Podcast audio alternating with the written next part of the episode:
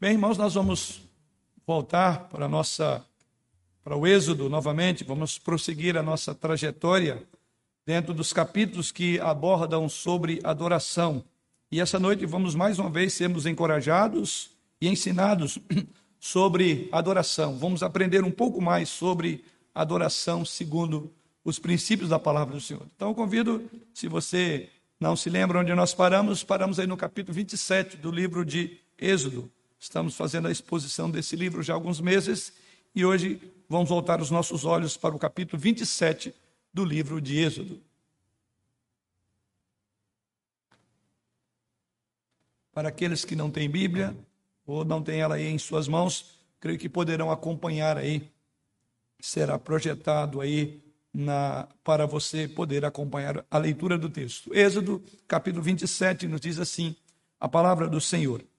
Farás também o altar de madeira de acácia, de cinco côvados será o seu comprimento, e de cinco a largura. Será quadrado o altar, e de três côvados a altura. Dos quatro cantos farás levantar-se quatro chifres, os quais formarão uma só peça com o altar, e cobrirás de bronze. Falizar também recipientes para recolher a cinza, a sua cinza, e pás, e bacias, e garfos, e braseiros, todos esses utensílios farás de bronze. Far-lhes há também uma grelha de bronze em forma de rede, a qual farás quatro argolas de metal nos seus quatro cantos, e as porás dentro do rebordo do altar para baixo, de maneira que a rede chegue até ao meio do altar. Farás também varais para o altar, varais de madeira de acácia e os cobrirás de bronze. Os varais se meterão na argola de um e de outro lado do altar quando for levado. Oco e de tábuas o farás, como se te mostrou no monte, assim o farão. Farás também o átrio do tabernáculo ao lado meridional, que dá para o sul. O átrio terá cortinas de linho fino retorcido. O comprimento de cada lado será de cem côvados também as suas vinte colunas e as suas vinte bases serão de bronze. Os ganchos das colunas e as suas vergas serão de prata. De igual modo, para o lado do norte, ao comprido, haverá cortinas de cem côvados de comprimentos, e as suas vinte colunas e as suas vinte bases serão de bronze. Os ganchos das cortinas, ou das colunas, melhor, e as suas vergas serão de prata. Na largura do átrio, para o lado do ocidente, haverá cortinas de cinquenta côvados. As colunas serão dez e as suas bases dez. A largura do átrio do lado oriental, para o levante, será de cinquenta côvados. As cortinas para um lado da entrada serão de quinze côvados. As suas colunas serão três e as suas bases três. Para o outro lado da entrada haverá cortinas de quinze côvados. As suas colunas serão três e as suas bases três. À porta do átrio haverá um reposteiro de vinte côvados de estofa azul e púrpura e carmesim e linho fino, retorcido, obra de bordador, e as suas colunas serão quatro e as suas bases quatro. Todas as colunas ao redor do átrio serão cingidas de vergas de, pé, de prata. Os seus ganchos serão de prata, mas as suas bases de bronze. O átrio terá cem côvados de comprimento e cinquenta de largura por toda a banda, e cinco de alto. As suas cortinas serão de linho fino, retorcido, e as suas bases de bronze. Todos os utensílios do tabernáculo, em todos os seus serviços, e todas as suas estacas, e todas as, suas, as estacas do átrio serão de bronze. Ordenarás aos filhos de Israel que te tragam azeite puro de oliveira, batido para o candelabro, para que haja lâmpada acesa continuamente. Na tenda da congregação, fora do véu, que está diante do tabernáculo, Arão e seus filhos a conservarão em ordem, desde a tarde até pela manhã, perante o Senhor. Estatuto perpétuo será este a favor dos filhos de Israel pelas suas gerações.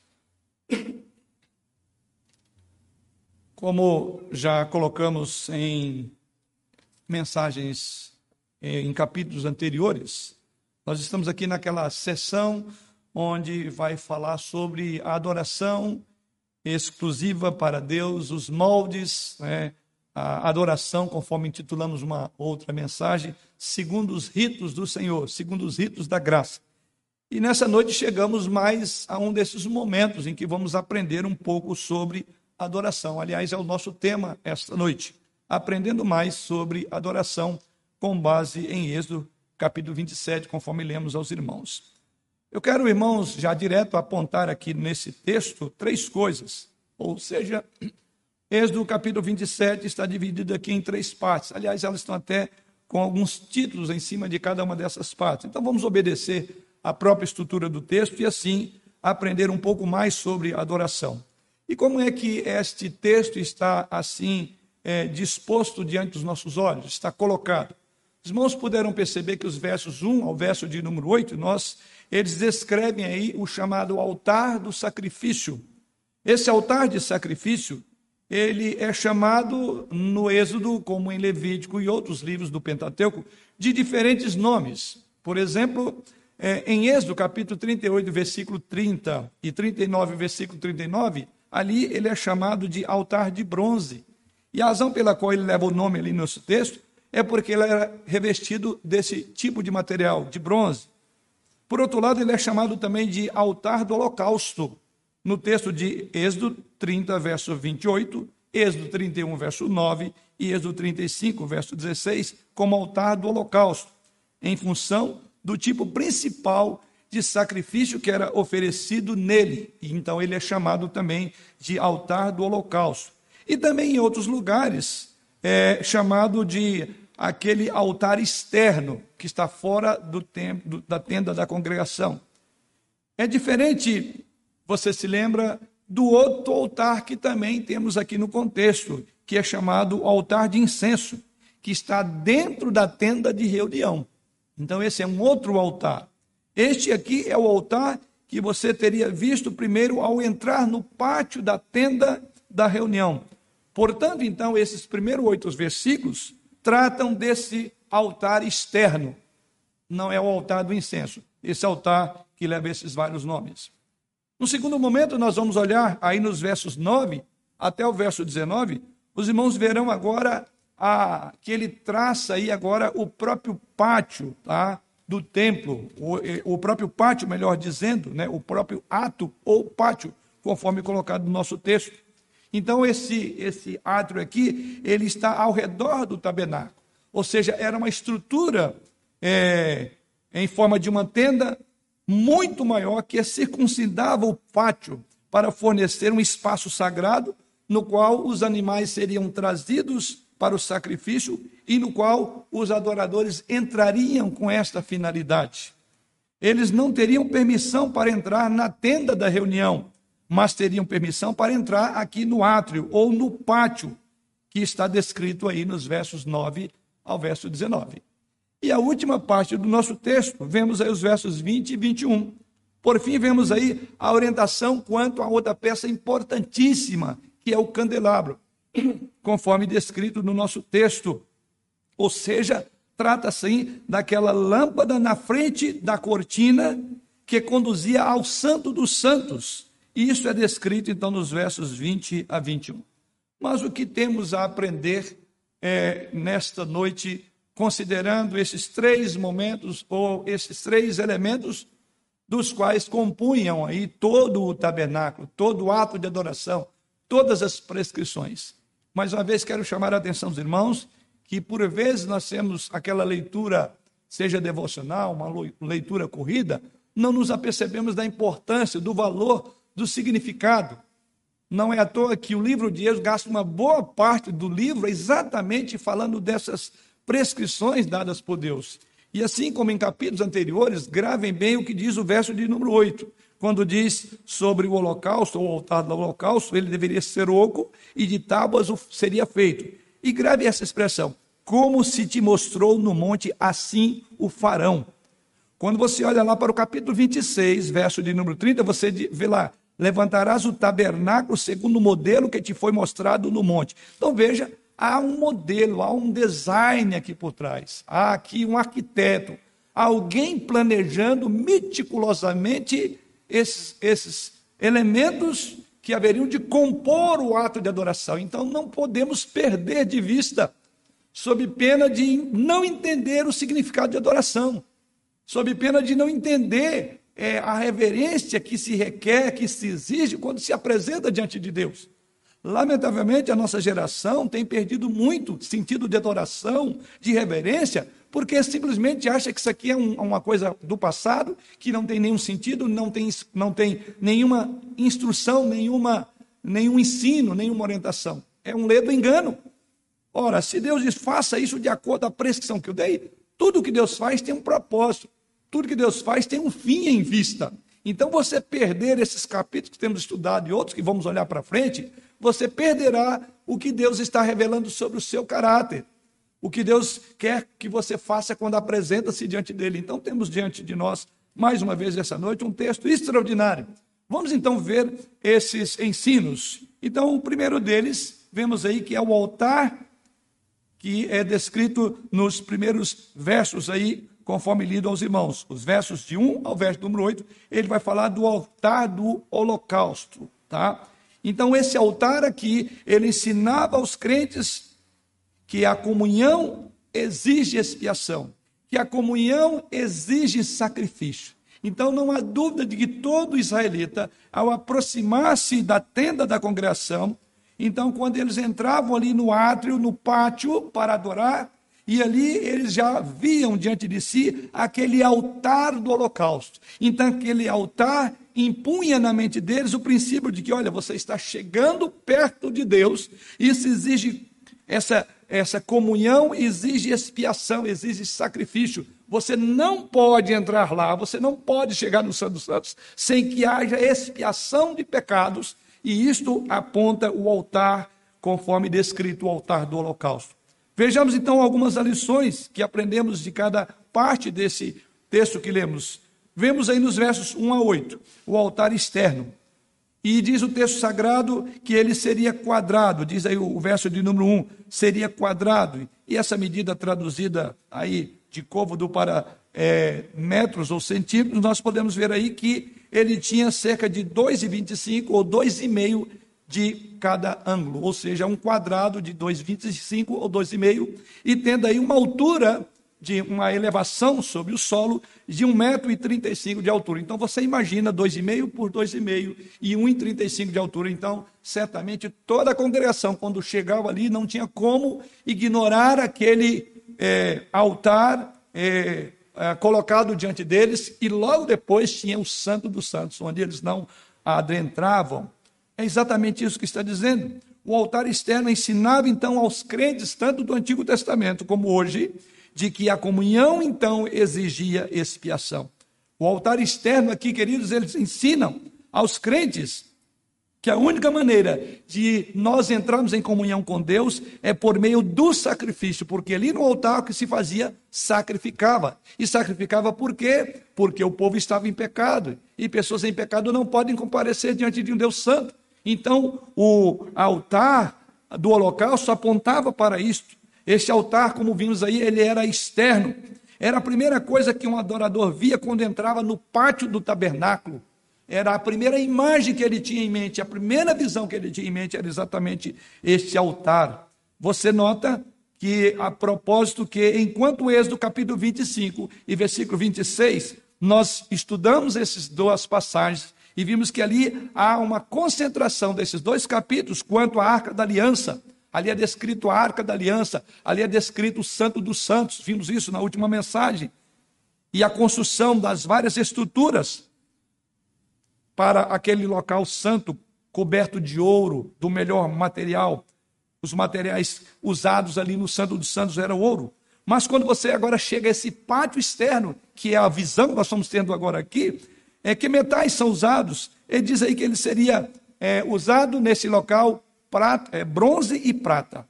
Isso então nos traz mais uma vez, nos leva mais uma vez a refletir com base no próprio material usado, que quando você chega ao pátio externo, os materiais aqui significa que quanto mais perto da presença de Deus, ele simboliza então pureza, daí o ouro, mas agora aqui encontramos a prata, Quanto mais próximo, quando chegava no Santo dos Santos, era um material mais fino, de alto valor.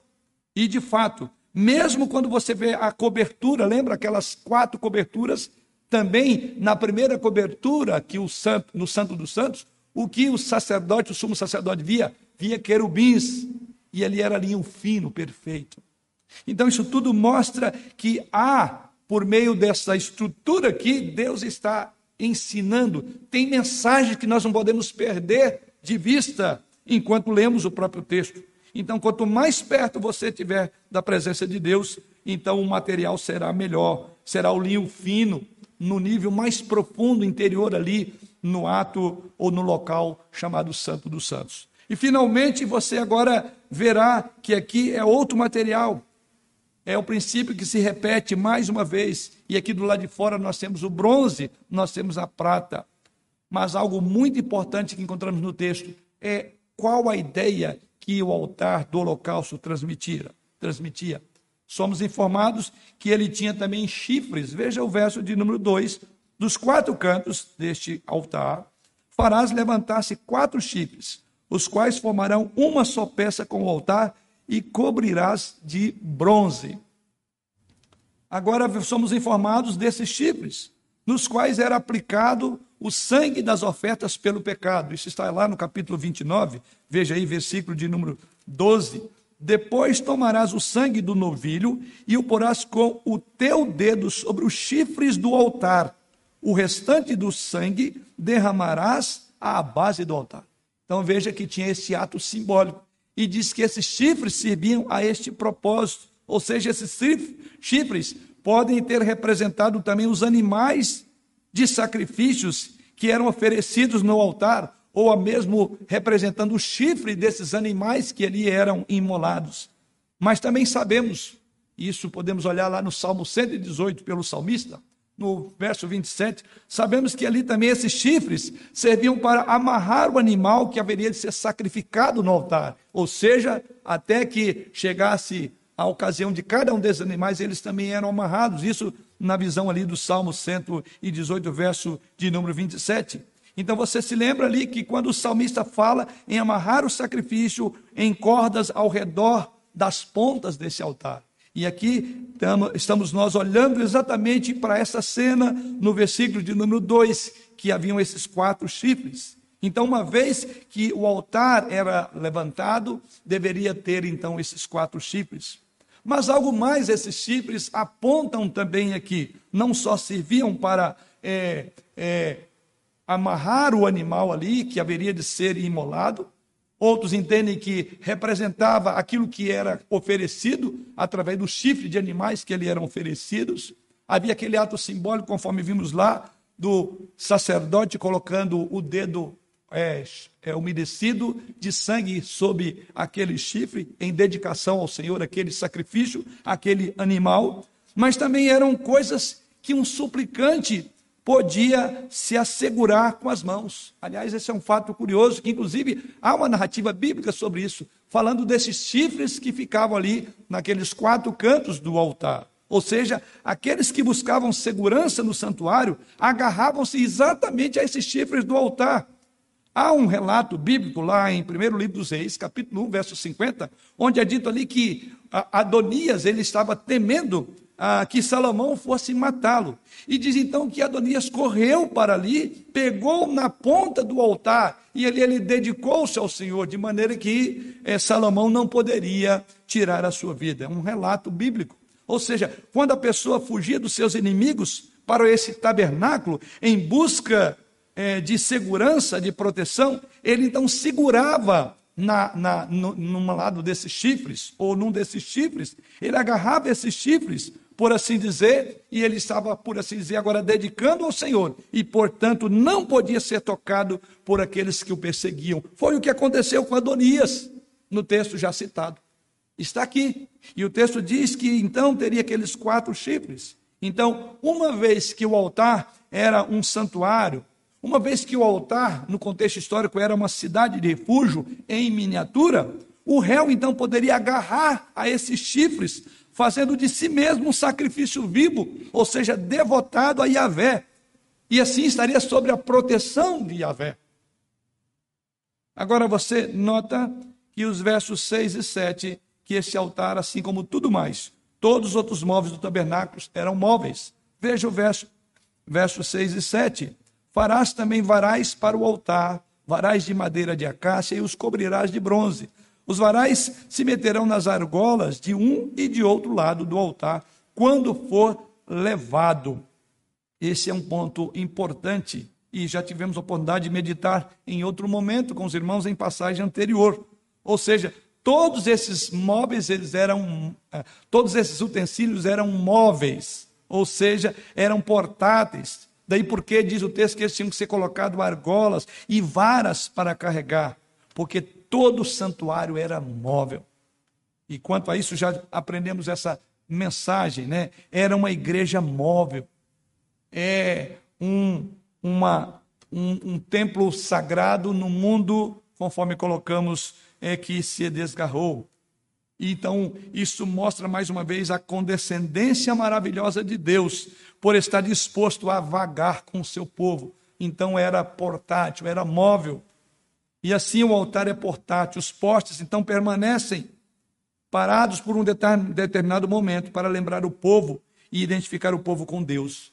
Mas, ao mesmo tempo, diz que ele era móvel e Deus ordenou a Moisés, que nos chama a atenção no versículo 8, dizendo que aquilo era fruto de dados específicos dados pelo Senhor.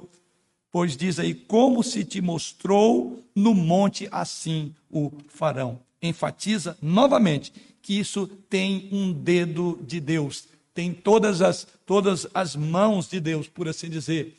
É uma prescrição dada pelo Senhor. Então, qual a mensagem do altar para nós hoje, irmãos? Simplesmente isso. O altar, visivelmente, mostrava a todos os adoradores em Israel durante 1500 anos que eles não poderiam entrar na presença de Deus sem sacrifício. Quando você olha esse texto da perspectiva do autor da carta aos Hebreus, ali em Hebreus capítulo 9, verso 22, o autor de Hebreus diz assim: Com efeito, quase todas as coisas, segundo a lei, se purificam com sangue, e sem derramamento de sangue não há remissão de pecados. Este é o ponto que o altar faz. Ele fala de remissão do pecado. Quando você entra no pátio do templo hoje, por assim dizer, quando você vem para adorar, a primeira coisa que você precisa ser lembrado é que você não pode ter comunhão com Deus sem que antes haja expiação. Foi o que fizemos ainda há pouco na confissão de pecados. Entender que Deus não nos recebe em Sua presença, senão por um ato de graça, de misericórdia e de perdão, porque do contrário não poderíamos, com mãos sujas, oferecer qualquer sacrifício, porque Deus não se agradaria de sacrifício de tolos, como ele diz. Então, quando você vem para a igreja, você tem que pensar, quando você olha esta imagem aqui, você deve transportar para os dias hoje e dizer assim: não posso ter comunhão com Deus sem que haja derramamento de sangue, sem que haja oferta de sacrifício, porque eu sou um pecador e Deus é santo.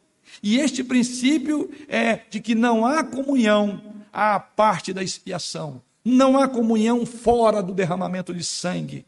Então, é uma linguagem universal que fala da queda, que não somos merecedores, não somos dignos sequer de apresentar o nosso sacrifício a Deus, que é o nosso culto racional, sem que seja com base em sangue, remissão de pecados por meio de Jesus. É isso que nos ensina esse primeiro elemento quando entramos para olhar ali no tabernáculo. Mas a coisa mais bonita para a qual o altar aponta eu diria que é o próprio Jesus. Sabe por quê, queridos? Porque a próxima coisa que o autor de Hebreus diz, e agora falo no capítulo 10, capítulo 13, verso 10, aquilo que o autor é, da carta diz, é que Jesus é o nosso altar. Muitas vezes pensamos em Jesus como nosso sacerdote, e de fato ele é. É aquele sacerdote que entrou no Santo dos Santos uma única vez para expiação de pecados. Mas Hebreus capítulo 10, capítulo 13, versículo 10 diz o seguinte: Possuímos um altar no qual não tem direito de comer os que ministram no tabernáculo. O próprio altar é Jesus Cristo. A propósito, esse é um dos motivos pelos quais a igreja protestante ou as igrejas protestantes não têm altares fixos aqui no santuário. Porque temos sim uma mesa da comunhão da qual participamos a ceia do Senhor, mas não um altar. Por quê? Não porque não temos um altar, mas porque temos um altar e esse altar é Jesus Cristo. Você tem que passar por ele, assim como o adorador tinha que passar necessariamente pelo sacrifício daquele animal. Então nós hoje podemos fazê-lo com base em Jesus Cristo. E então o princípio é: Jesus, ele é aquele por meio de quem nós podemos nos aproximar de Deus, porque sem derramamento de sangue não há remissão de pecados. Ele é quem fornece a expiação que nos leva à presença de Deus. Isso então nos leva ao segundo momento do nosso texto, e aqui falo dos versos 9 até o verso de número 19.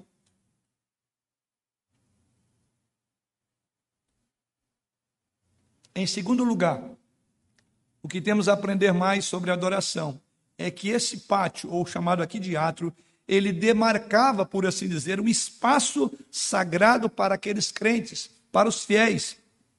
Mas, ao mesmo tempo, ele separava as classes de pessoas. Então, há dois momentos de separação, né? Primeiramente, era um espaço sagrado. Era exatamente naquele circuito ali, que era um espaço sagrado no deserto. Mas dentro daquele espaço também havia separação entre pessoas e pessoas, tá? Separação de classe de pessoas.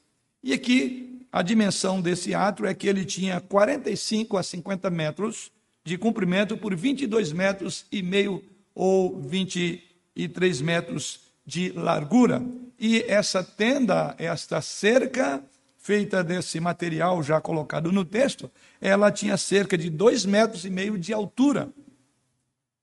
Os limites externos, por assim dizer, da santidade de Deus, era, essa área era demarcada, mostrava simbolicamente, então, que os israelitas eram um povo separado do restante das nações, ao mesmo tempo em que aquele local era um local mais sagrado, onde eles agora aproximavam-se mais e mais da presença de Deus e tinha um limite, que era até o local do Santo dos Santos. Dali eles não poderiam mais entrar, porque ali haveria o um encontro com Deus. Isso, por si só, queridos irmãos, então revela uma das ideias chaves de santidade do Antigo Testamento. Ou seja, a ideia de separação, a ideia do ser santo, era estar separado, como também separado do mundo.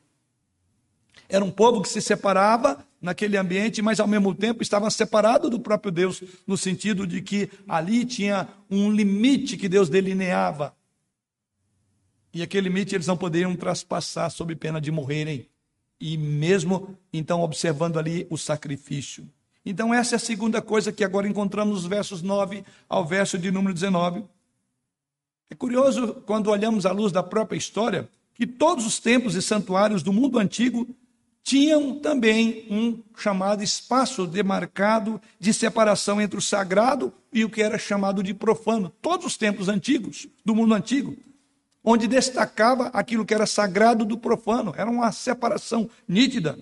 Isso por si só revela a coisa importante a encontrar, encontrada no, é, na, na própria história. E assim nós podemos olhar que os últimos tempos da história de Israel também tinham esses pátios que havia essa separação. Lembramos do templo de Salomão, que tinham vários pátios. O templo de Herodes também tinha vários pátios. Na verdade, sabemos que o templo de Herodes tinha quatro pátios. Havia um pátio para os padres, os pais, os que ministravam. Havia um pátio para os judeus, os homens judeus. Havia um pátio para as mulheres judias. E, por fim, havia até um pátio chamado Pátio dos Gentios. E esses pátios eram separados por paredes por muros, por divisórias. É, o historiador judeu chamado Flávio Joséfos diz que havia até um aviso alertando de que se os gentios, no caso do pátio dos gentios para o dos judeus, que era o último pátio, mais longe, e diz lá que se os gentios, diz Flávio Joséfos, entrassem em qualquer um desses pátios, eles seriam mortos. Os arqueólogos descobriram duas dessas placas de aviso, conforme citada pelo próprio historiador judeu Flávio Josefos. E as placas que os, os arqueólogos encontraram é, dizia o seguinte: nenhum estrangeiro tem permissão de entrar na balustrada em torno do santuário do pátio. Quem for pego será responsável por sua decorrente morte. Achados arqueológicos encontraram frases em, nesses muros em escombros. E isso era claro. Ou seja, você será culpado da sua própria morte se você ultrapassar os limites que estão estabelecidos no pátio. Esse muro, irmãos, ele também é dito nas Escrituras. Esse muro divisor teve grande significado para Paulo. Aliás, há até um relato lá em Atos capítulo 21, verso 16 até o verso 30, que ele inclusive foi preso em Jerusalém por supostamente levar um gentio para o pátio interno do templo, aquilo que não era permitido. E o fato narrado ali no livro de Atos é curioso, porque supostamente ele teria levado um gentio ao pátio dos judeus. E isso causou um alvoroço muito grande, né? E ele foi preso em Jerusalém.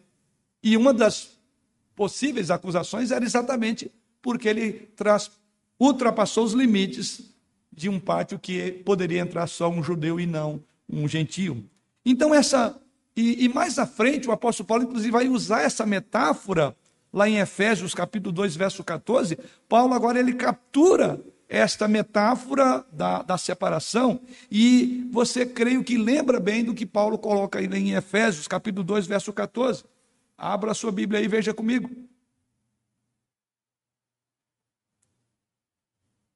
Paulo diz: ele mesmo aqui, ou seja, referindo ao próprio Jesus Cristo, ele diz: porque ele é a nossa paz, o qual de ambos, os ambos que ele trata no texto é judeus e gentios, fez um, e tendo, olha a palavra aí, derribado a parede da separação que estava no meio, a inimizade. Então agora você vê essas imagens na mente de Paulo. Em Israel, no pátio, havia uma parede divisória que mantinha os gentios em uma área e os judeus em outra área e que não poderia ser traspassada sob pena da morte, de morte. E aqui Paulo está dizendo que em Jesus Cristo essa barreira foi quebrada. Paulo está dizendo que não há mais nenhuma barreira entre o judeu e o gentio, que agora está em Jesus Cristo. Então a metáfora do muro divisória dessa divisória aponta para Jesus encerrando ou cumprindo a lei e todo o sistema cerimonial foi removido por meio de Jesus Cristo. Já não há mais separação. E então, voltando ao nosso texto aqui, falando desse é, átrio, desse pátio, desse, desse local aqui, então a barreira que existia como parte do código de santidade descrito em todo o Antigo Testamento foi abolida por Jesus Cristo, para que todos aqueles que creem nele, sejam judeus, gentios, sejam homens e mulheres, possam ser um só. É uma bela imagem da maneira como Jesus Cristo então trouxe reconciliação, não só aproximando-nos de Deus, podemos agora entrar no Santo dos Santos com ousadia, como diz o autor da Carta dos Hebreus, mas também podemos nos aproximar uns dos outros, de várias tribos, línguas, povos e nações, porque a barreira foi quebrada. E assim o pátio demarcou espaço sagrado para os fiéis, mas também separou as classes de pessoas. Então, Jesus Cristo, no dizer do apóstolo Paulo e do autor da Casa de Hebreus, em sua obra redentora, ele reuniu aqueles que haviam separados, que estavam separados de Deus, e aproximam-se de Deus agora, assim bem como ele une-nos uns aos outros. E assim vamos olhar para o nosso último momento do nosso texto, o versículo 20 ao verso de número 21. Temos aí mais uma outra um outro instrumento, outro utensílio importantíssimo e que tem algo também, a, a, temos algo a aprender sobre a adoração a partir dele. E aqui refere-se ao candelabro. Propriamente o texto está falando do azeite que deveria ser colocado nesse candelabro. Mas vamos então olhar para essa peça, ou seja, a lâmpada acesa perpetuamente, que era chamado de nertamide, ou seja, vemos aqui a lembrança da presença divina. Essa, esse candelabro era uma lembrança de que Deus estava ali. A presença divina era refletida. Essa é a última coisa que nós encontramos aí nos versos 20 ao verso 21. A lâmpada que deveria ser acesa perpetuamente, chamada de Nertamide, uma vez que não era possível deixar a entrada da luz natural é, externa entrar ali no Santo dos Santos, então havia do lado de fora um candelabro de ouro, e era uma fonte de luz no lugar santo, em frente à cortina que separava do resto do Santo dos Santos. E diz aí que no qual repousava a arca da aliança. Ou seja, sem esse, esse candelabro, sem ele, os sacerdotes não poderiam realizar os seus vários ministérios lá no Santo dos Santos. O que os sacerdotes faziam dentro do santuário era feito para o Senhor e diante do Senhor. E esse candelabro que ficava do lado de fora era a única luz que entrava pela cortina para iluminar o que estava lá dentro do Santo dos Santos. O significado último desse candelabro é que ele nunca deve, diante de Deus, nunca deve existir a escuridão completa perante o véu que esconde a presença de Deus. Nada, senão, então deveria ser o melhor azeite de oliva para servir para o culto a Yahvé. E é a descrição do nosso texto, quando fala aí, ordenarás, verso 20, aos filhos de Israel que te tragam azeite puro de oliveira, batido para o candelabro, para que haja lâmpada acesa continuamente. Olhando de uma forma mais detalhada o que era esse tratamento, ah, os comentaristas então falam que era o melhor azeite de oliva que poderia ser visto no mundo antigo. E esse melhor azeite, ele deveria ser oferecido em culto a Yahvé, manter esse candelabro aceso, um azeite de oliva batido, segundo o que o judeu chama de mishar, mishnar, ou seja, uma referência ao método de produção do mais puro azeite. Assim é ordenado aqui. As azeitonas eram levemente batidas com varas, produzidas por, uma, por um azeite nobre, o melhor, ao invés de serem amassadas, não era. Como a produção de azeite era inferior das uvas ou da, da oliveira batida, das azeitonas, então aqui não. Ela deveria ser como é chamado Mishnah, ou seja, é o método que se usava para trabalhar. Elas eram levemente batidas com vara não eram amassadas. E o texto diz que Deus ordenou, essa, deu essa prescrição a Moisés da forma clara como deveria ser alimentada ou alimentado este candelabro noite e dia. Então, essa lâmpada acesa permanentemente nos lembra a presença divina. Pense nisso, querido irmão. As pessoas nunca jamais teriam visto dentro do véu, dentro do Santo dos Santos, uma vez que o tabernáculo foi construído, uma vez que a tenda era montada, ninguém, além do sacerdote ou sumo sacerdote, uma vez ao ano iria lá naquele local. Mas fora daquele santo dos santos, em frente daquele véu fechado, onde um judeu não poderia entrar, em frente daquelas cortinas está uma lâmpada noite e dia. Essa lâmpada, então, ou este candelabro, lembra visivelmente as pessoas de que Deus estava ali. Deus estava presente. O simbolismo dessa lâmpada ou desse candelabro, que era continuamente abastecido, parece apontar para a presença de Deus invisível. E o apóstolo João, lá na ilha de Patmos, escrevendo o Apocalipse, no capítulo 22, versículo 5, ele aborda esse tema ali em Apocalipse 22, 5 você se lembra do que ele diz nesse texto? Abra a sua Bíblia. Ele está comentando aqui, o contexto é que ele está comentando sobre a superioridade dos novos céus e da, da nova terra. Ele está falando aqui da nova Jerusalém, que foi agora trazida por Deus. Isto então ele diz lá no versículo de número 5: Então já não haverá noite, nem precisam eles de luz, de candeia, de candelabro, nem a luz do sol. Por quê? porque o Senhor Deus brilhará sobre eles e reinarão pelos séculos dos séculos. Em outras palavras, o que o apóstolo João está dizendo aqui é que eles experimentarão a própria presença de Deus em glória. Eles não precisarão de uma lâmpada, de uma luz para mostrar a presença de Deus ali, porque o próprio Deus será a luz de todos. Não precisará nem da luz do sol. Eles não precisarão de uma lâmpada para representá-lo mais naquele grande e glorioso dia. Eles não precisarão de uma lâmpada para lembrá-lo de que a presença divina estava ali naquele lugar. Eles não precisariam mais de uma lâmpada para iluminar os seus olhos. Eles vão experimentar, no dizer do apóstolo João, a própria presença do Deus glorioso em majestade resplandecente. E assim mesmo, essa lâmpada, essa luz diante da arca do tabernáculo, ela então apontava para a glória que estava por vir. Glória essa que nós esperamos naquele grande e glorioso dia, que não precisaremos mais de uma representação daquele candelabro da luz de Deus, mas seremos o próprio Deus. Viveremos diante dele na pessoa de Jesus Cristo. Então, queridos, essas são as três coisas nas quais nós queríamos focar essa noite, das quais podemos certamente nos beneficiar quando estudamos juntos a estrutura do tabernáculo. E devemos então voltar os nossos olhos para aplicar essas verdades. Então, o que aprendemos resumidamente? Primeiramente, o altar externo. E vimos ali que aquele altar externo apontava para nós, como para o crente do Antigo Testamento, aponta para nós, que é impossível haver comunhão sem expiação. O altar aponta a necessidade de expiação de todo aquele que se aproxima de Deus santo e puro como ele é. O altar externo, então, ensinava que a única maneira de entrar em comunhão com Deus era por meio do sacrifício.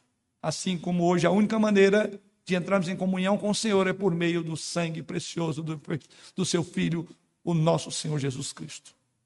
Em segundo lugar, aprendemos sobre o ato, aquele ato que mostrava de forma simbólica que os israelitas eram um povo separado do restante das nações. E eles eram propriedade peculiar de Deus. Ali era um local reservado para um povo específico revelava também uma das ideias importantes do Antigo Testamento, ou seja, de que Deus, sendo santo e como é santo, exige separação. Devemos nos separar.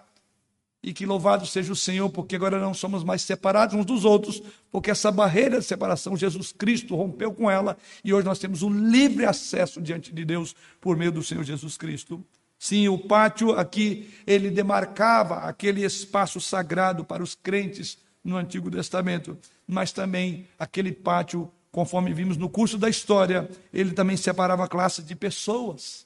Mas Jesus Cristo, no dizer do apóstolo Paulo, em sua obra redentora, reuniu aqueles que haviam sido separados deles. Ou seja, não há mais separação entre judeus e gentios, entre homens e mulheres, porque em Cristo agora somos apresentados diante de Deus. E por fim, esta última peça aí dentro do tabernáculo, o candelabro, ele mostra que nunca deve existir escuridão perante o véu que esconde a presença de Deus. Porque este candelabro, essa lâmpada acesa perpetuamente, nos lembra a presença divina, mas essa lâmpada também, no dizer do apóstolo João, aponta para algo maior. Simboliza que haverá um dia em que não precisaremos mais de um candelabro que nos aproxima ali daquele local santo dos santos, porque veremos a glória de Deus como ele é, na pessoa bendita do seu filho, o nosso Senhor Jesus Cristo. É o que temos nesta noite, é o que podemos olhar quando estudamos esse livro maravilhoso de Êxodo e principalmente essas passagens que falam sobre adoração. A minha oração a Deus é que de fato tenhamos mais uma vez aprendido um pouco mais sobre adoração com base no livro de Êxodo, capítulo 27. Este foi o nosso propósito nessa noite. Vamos assim orar ao Senhor, encerrando o nosso momento de adoração. Pai Santo e Deus soberano, graças te damos e louvamos o teu nome por esta hora bendita, esta hora em que o Senhor mesmo separou, reservou, não só uma separação de dia e dias, separando esse dia que é para a tua honra e para a tua glória, não que os outros dias não te pertençam, ó Pai, mas esse sim é um dia onde nós vamos ficar mais compenetrados com os serviços de culto da tua casa, onde vamos olhar para a passagem como essa e ver como o Senhor, em sua providência maravilhosa, revela o teu caráter em cada peça desse tabernáculo, em cada pormenor, ó Deus de amor. Da mesma forma como o Senhor alertou a Moisés para que sempre estivesse colocando aquilo que o Senhor colocou para ele ali naquele no Monte Sinai, revelou a ele com precisão os detalhes. Pai, que ajude-nos a não perder esses detalhes, porque eles têm muito a nos ensinar. E essa noite fomos ensinados mais uma vez a maneira que devemos aproximar do Senhor, reconhecendo de que sem derramamento de sangue não há remissão de pecados, que há uma necessidade de todo aquele que aproxima do Senhor realmente tem os seus pecados lavados e perdoados em Jesus Cristo. Ó oh, Deus de amor, te louvamos também, porque somos agora um povo separado, num ato, num local específico, somos separados dos, demais povos, porque o Senhor nos separou para ser é, uma luz a brilhar nesse mundo. O Senhor nos chamou para ser sal da terra, então somos um povo que há um destaque, estamos sob uma, um cuidado especial do Senhor. Mas ao mesmo tempo este local também aponta para algo mais glorioso que é a tua glória e a tua majestade, quando nós comparecemos diante da tua face. Te louvamos, ó Senhor, porque um dia não precisaremos mais, como o teu povo precisou no passado, de ter aquela luz é daquele candelabro para iluminar o que se passava ali no local onde o Senhor habitava é, em plena luz. Ó Deus de amor, te louvamos porque haverá um dia em que o Senhor mesmo será o nosso sol da justiça, o Senhor mesmo será a nossa luz. E até que chegue aquele grande e glorioso dia, não nos permita comparecer diante da tua face, sem que esses detalhes possam vir à nossa mente e assim possamos realmente prestar um culto em espírito e em verdade, do qual tu te agradas e do qual tu te satisfazes. Pois fazemos isso não em méritos próprios, porque não os temos, mas nos méritos do teu bendito Filho, o nosso Senhor Jesus, é que comparecemos essa noite diante do Senhor.